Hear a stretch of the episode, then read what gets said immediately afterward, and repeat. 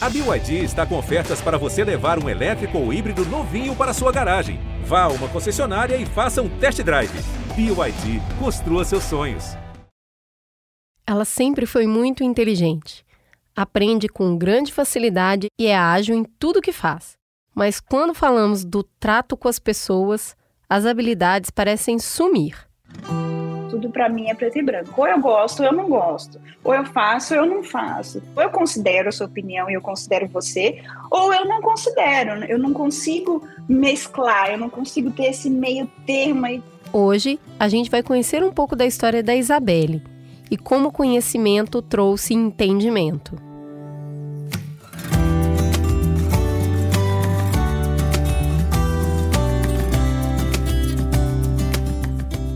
Como eu cuido de mim? Foi para responder essa pergunta que criamos esse espaço aqui. Um podcast para a gente conversar sobre saúde mental além do raso, partindo de múltiplas vivências, apresentando diferentes linhas de tratamento explorando as nuances de viver e conviver com transtornos mentais. Prazer! Esse é o Crônicas de um Cuidado, um spin-off do podcast Mamilos, comandado por mim, Cris Bartz, e produzido pela minha parceira Juva Lauer um lugar de acolhimento que oferece um caminho para você não precisar mais se achar sozinho. E quem abriu a sua cabeça e o seu coração para mim dessa vez foi a Isabelle. Ela é nossa ouvinte e mandou a sua história para a gente contar aqui no podcast.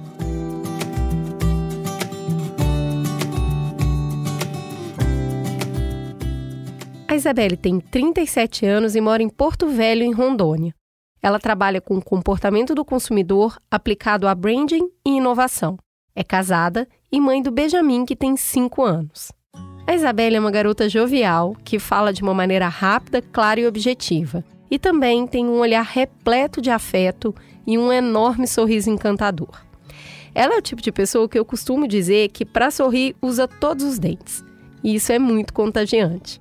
Ela vem de uma família com boas condições financeiras, o que lhe proporcionou estudar em boas escolas, inclusive fora do país, e também viajar bastante. A sua história de ser diferente começa inclusive na escola. A Isabelle aprendeu a ler e escrever em apenas três meses, quando ela tinha cinco anos. Ela queria muito ir para a mesma sala das primas na escola. Mas aí todo mundo falou: não dá, ali é só para quem está alfabetizado. Então ela foi lá e resolveu isso. Entrou para a turma. A escola, desde então, passou a ser um lugar um tanto desinteressante. Ela aprendia todas as disciplinas do currículo muito rápido, e então ela não se sentia mais desafiada. Mas na disciplina convívio social, os desafios eram imensos. Eu era uma criança cheia de paixão, muito intensa. É, eu era uma criança extremamente ativa e violenta. É, menor sinal de frustração, eu partia logo para uma violência física. Mas, de maneira geral, na minha infância era bem interessante. Muita gente falava, ah, Isabelle é minha melhor amiga, só que estava longe de eu considerar como amiga.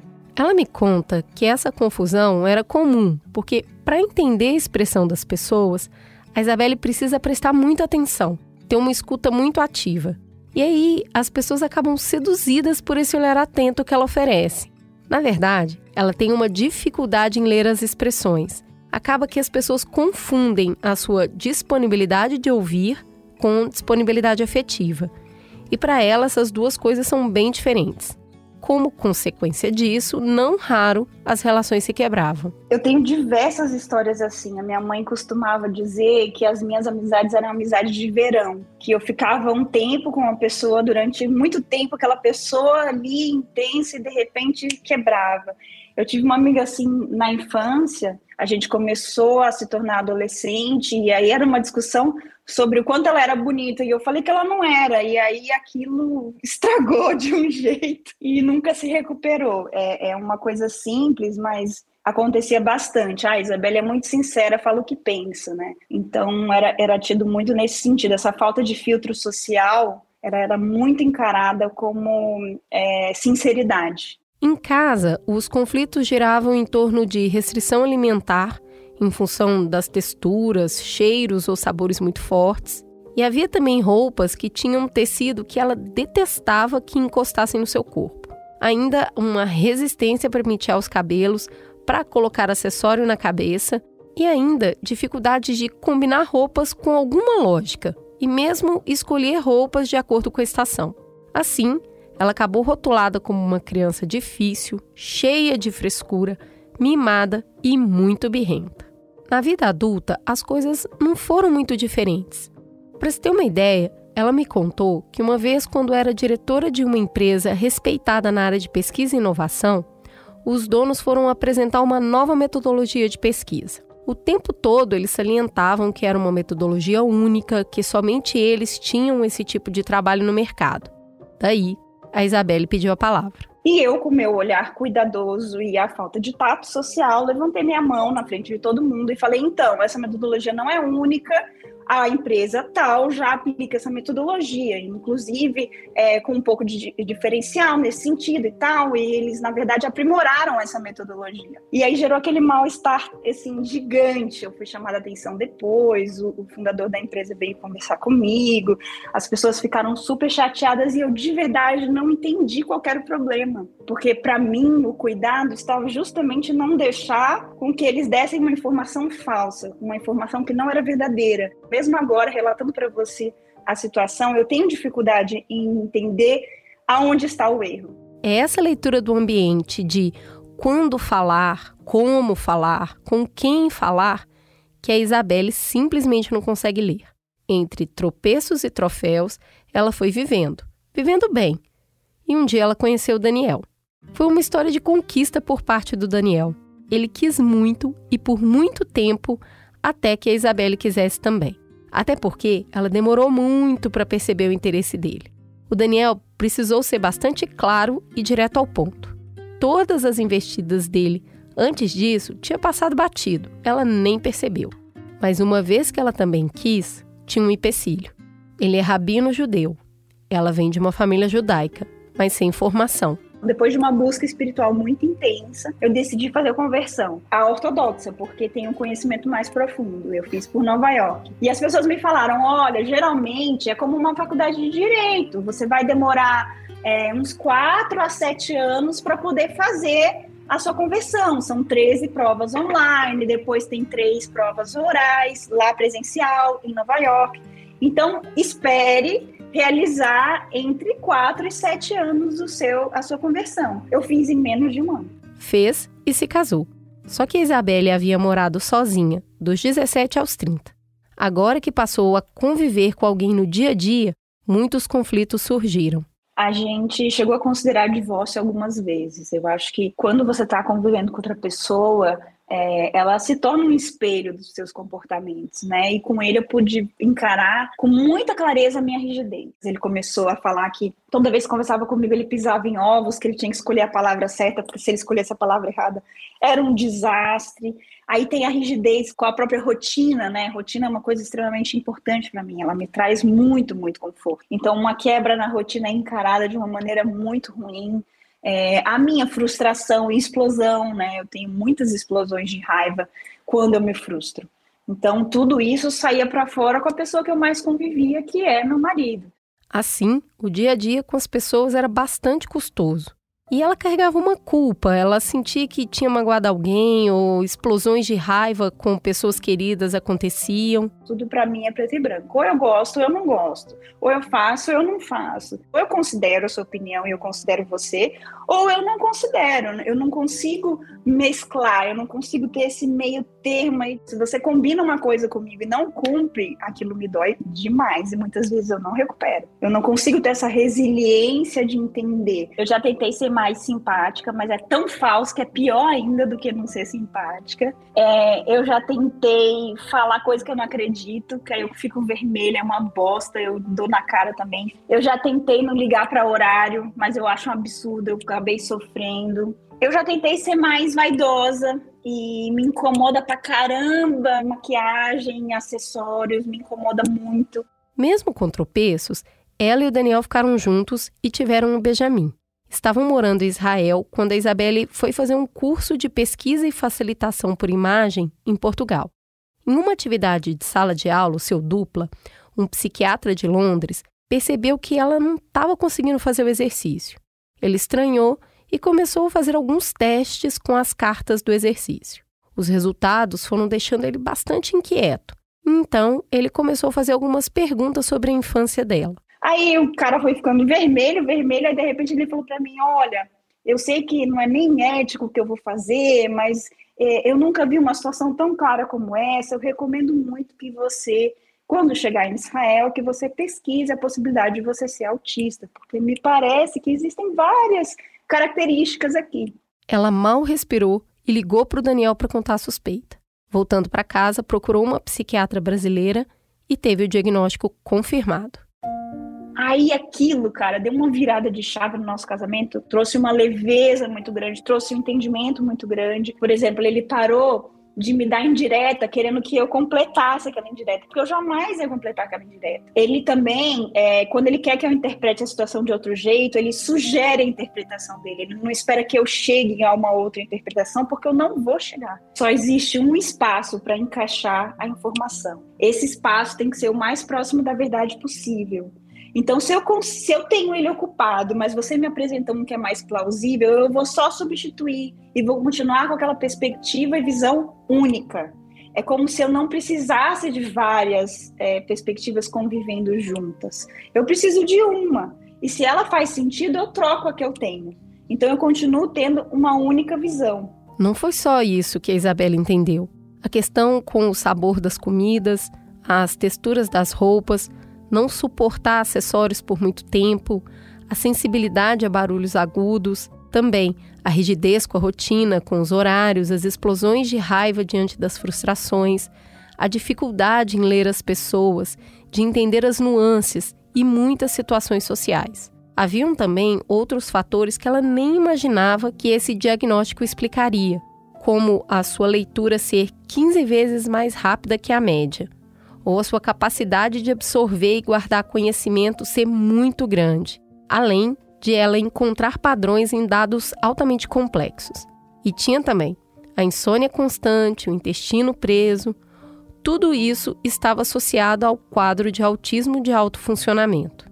Ela não era fresca, controladora, rígida, não, e eu vi que você é fresca é muito chato. Porque o lugar da frescura é um lugar de fraqueza, né? Poxa, uma pessoa fresca é uma pessoa que não sabe lidar com a vida. E eu vi por muitos anos que você é fresca, é muito ruim, te enfraquece te deixa numa posição muito passiva das coisas, né? Ela reage com frescura.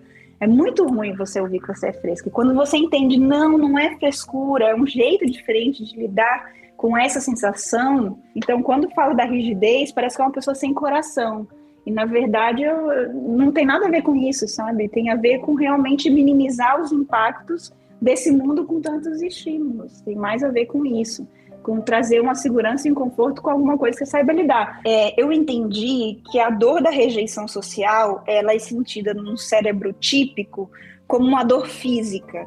Agora você imagina, o, o cérebro atípico de um autista, ele não sente a questão social. Eu não, eu não tenho medo da rejeição social. E a disponibilidade afetiva, no meu caso, ela é extremamente seletiva. São poucas as pessoas que eu realmente me importo, que eu me importo com o que elas pensam, com o que elas sentem, com o que elas passam. Mas, ao mesmo tempo, existe uma lealdade muito grande a essas poucas pessoas.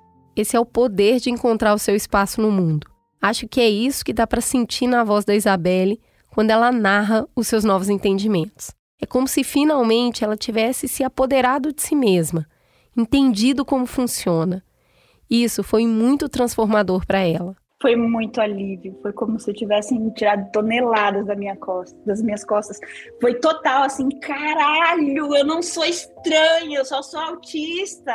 É isso, é isso que tem, é essa minha literalidade, é isso. Eu não sou preto e branco, eu sou autista. Na sequência, veio um medo. Criança aprende por exemplo. Meu filho vai ver uma rigidez muito grande no pensamento, uma inflexibilidade de rotina, explosões de raiva. Então ele vai me copiar. E ele já estava me copiando em algumas coisas. Então eu falei: como que eu vou construir um ambiente que seja saudável para uma criança típica, é, para ele poder ser quem ele é e não copiar quem eu sou. Aí eu entrei numa crise muito grande. A Isabelle se perguntava: como é ser autista e ser mãe? Ela chegou a pensar em deixar o filho só com o pai, que seria uma saída para ele crescer mais saudável emocionalmente. Mas assim como tudo na vida, ela correu para os estudos, leu tudo a respeito e fez um curso em neurociência para entender o próprio cérebro. Mas foi o que ela ouviu de uma terapeuta que acalmou seu coração. Ela disse: Isabelle, você é a mãe dele. É essa mãe que ele tem. Ele não vai ter outra mãe. A mãe dele é autista. E é isso. Então, sim, você não vai rir das piadas dele. Sim, você talvez é, busque uma rigidez que seja excessiva, mas você é a mãe dele. E é isso. E foi isso. Ela tem se entregado a essa maternidade com muito afeto e todo o pacote que vem junto. Precisa sim ser avisada que o Benjamin tem 5 anos e isso quer dizer que ele não precisa mais tomar banho na banheira do bebê, mas o Daniel dá um toque numa boa. Assim como ele também dá um toque para ela não sair de bota e casaco num dia que está muito calor. A Isabelle acredita que ser transparente com quem vive muito próximo dela ajuda a melhorar a qualidade de vida dela e também dos outros, incluindo nessa conversa o Benjamin. Então ele sabe sim que eu tenho autismo e eu procuro trazer para ele, eu não escondo quando tem alguma coisa que me incomoda, quando eu preciso de um tempo. Ela me contou que o Benjamin, com 5 anos, outro dia chegou na casa da avó e perguntou se ele podia desligar a cascata da piscina, porque o ouvido da mãe é muito sensível ao barulho e ela fica incomodada. Você saber do seu diagnóstico te dá ferramentas para você viver melhor. E durante um tempo eu fiquei pensando se eu tenho autismo se eu sou autista. E eu acho que o autismo, ele é o meu jeito de encarar o mundo. É como se fosse é, o volume alto que eu tenho a enfrentar qualquer situação. É um filtro que eu tenho com relação à realidade. Então, eu não tenho autismo, no meu caso, eu sou autista. É parte muito importante de quem eu sou, é parte estruturante de quem eu sou. Não é a única parte, eu sou outras coisas também. Eu sou canceriana, eu gosto de Kung Fu, eu amo cabala, eu sou um monte de outras coisas, mas eu sou sim autista. É uma parte estruturante de quem eu sou. Em breve, a Isabelle vai iniciar um curso de psicologia. Ela quer aprender mais sobre si e sobre o mundo à sua volta, para ter uma vida melhor e para incluir e cuidar de outras pessoas que sofrem dos mesmos dilemas que ela. Isso diz muito sobre quem é a Isabelle como pessoa e sobre os caminhos que ela trilha para ter saúde mental.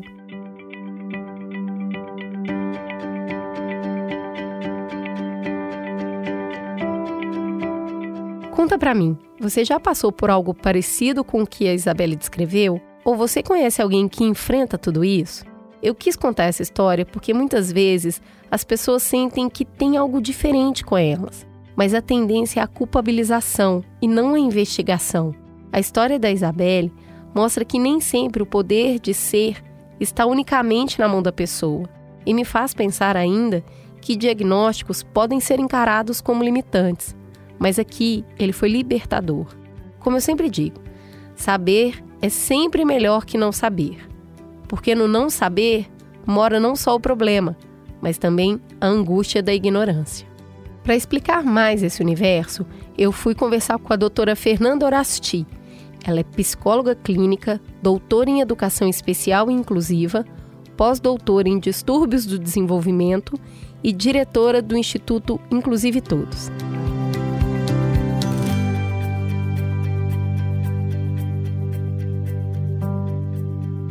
Doutora Fernanda, a Isabelle teve um diagnóstico de autismo de alto funcionamento, um espectro do autismo. Como é que se chega nesse diagnóstico? Bom, o autismo então ele é um espectro, porque a gente sabe uma heterogeneidade muito grande de apresentações, porque a gente tem dois pilares principais aí para atualmente fazer esse diagnóstico, que seria a comunicação é, social, tanto não verbal os nossos gestos, nossos olhares, as nossas posturas, quanto à nossa comunicação verbal, então a nossa linguagem, uso dessa linguagem dentro dos contextos, é, gerando aí dificuldades na interação social, então características de comunicação é interação social, por isso que é comunicação social. É, e o segundo pilar que seriam os interesses é, restritos e comportamentos repetitivos, é, gerando aí questões com rotina, com rigidez, com engajamento em atividades de não interesse e junto a isso também questões sensoriais de processamento é, das informações do meio. Então, dentro de, dessas características, o, a nossa avaliação clínica, né? Então, o diagnóstico é feito por um clínico, seja ele um neurologista, seja ele um psiquiatra, com o suporte de uma equipe multidisciplinar, ou seja, um psicólogo, uma fono, um terapeuta ocupacional, um fisioterapeuta, se a criança, se é uma criança e está na escola é, do professor, dessa família também. Então, a gente tem uma variedade muito grande dessa apresentação é, de comportamentos. Super importante esses multi-olhares, né, para se chegar a um diagnóstico. E para ela, chegou na vida adulta. E o jeito que ela fala e o tanto que melhorou depois disso mostra que se ela tivesse tido esse diagnóstico antes, teria sido mais fácil. Então, eu pergunto ah, ao que os pais e os cuidadores e também pessoas adultas precisam estar atentas para buscar um diagnóstico? Quais sinais devem indicar a necessidade de buscar esse diagnóstico? Qual é o caminho seguro para buscar essa resposta? É importante que a gente consiga sim identificar alguns é, sinais ao longo do desenvolvimento para ajudar essa família a procurar um neurologista, um psiquiatra, uma equipe multidisciplinar, né? Então, uso de comportamentos comunicativos não verbais para interação, então o olhar, é, a postura, os gestos, o desenvolvimento da linguagem verbal às vezes atrasada ou não é, adaptada aí ali aos contextos, dificuldade de compreender é, os gestos ou as expressões do outro, é, conseguir nomear talvez muitas vezes essas expressões,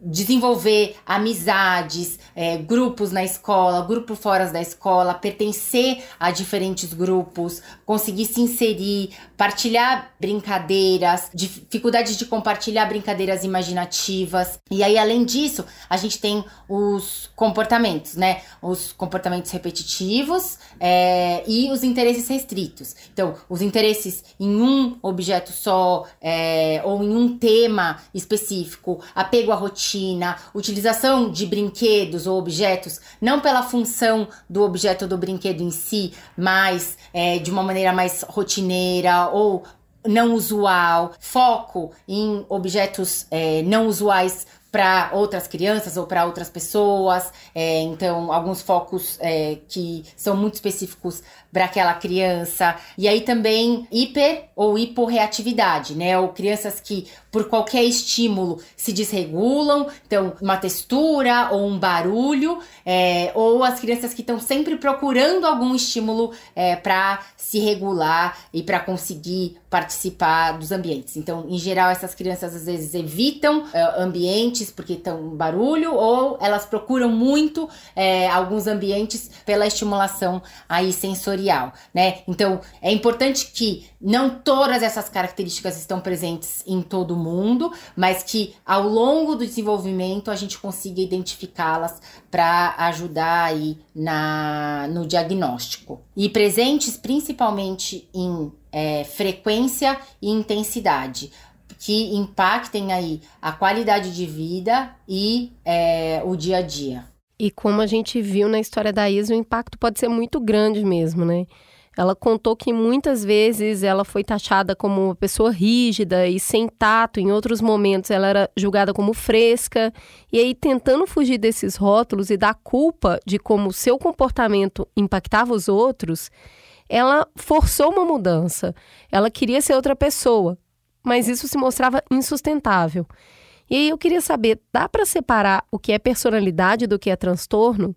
Dá para separar o que está na mão da pessoa mudar e o que está além do esforço dela? É interessante, Cris, porque a gente tem um grande movimento falando da neurodiversidade, né? Então, entendendo que as pessoas com o diagnóstico de TEA, elas são neurodiversas, ou seja, elas entendem, apreendem, sentem e interagem com o mundo, as pessoas ao seu redor, é, de uma maneira diversa, é, não melhor, não pior, diferente, né? Então, nesse sentido, é, as pessoas com autismo sentem e vivem é, que o autismo é um jeito de ser, faz parte de quem elas são e não é é possível separar a pessoa do autismo, né? E por isso que a gente não fala de cura do autismo. A gente fala de sim, de trabalhar as nossas características, de trabalhar as características aí que incomodam e que impactam o relacionamento com os outros, que impactam o desenvolvimento pessoal, que impactam chegar ao seu melhor potencial no dia a dia,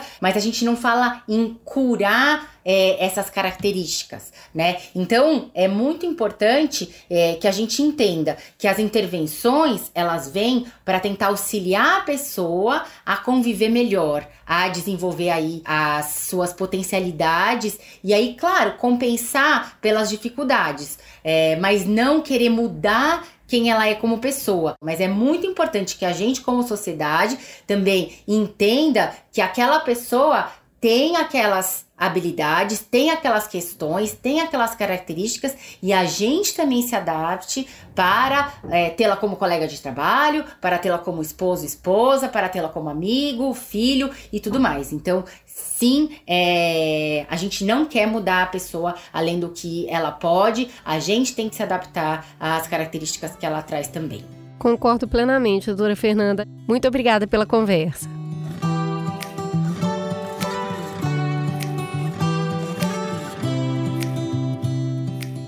Bom o papo hoje, hein? Eu senti que a gente avançou nesse tema. Eu agradeço a Isabelle por me contar a sua história, a doutora Fernanda por me ensinar e você por me ouvir. Se você quiser, você pode fazer como a Isabelle e contar a sua história para mim. A gente recebeu mais de 100 histórias. É bem fácil.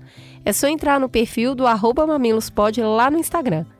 Aí tem os destaques e ali um formulário para você escrever a sua história. Quando ela for selecionada, a gente entra em contato para fazer uma entrevista. Se preferir, você pode usar o bom e velho e-mail no endereço mamilos@b9.com.br. Eu prometo que eu vou te escutar e procurar um profissional para ajudar a gente a avançar na busca de uma vida com mais saúde mental. Um abraço apertado, se cuidem e até o próximo Crônicas de um Cuidado.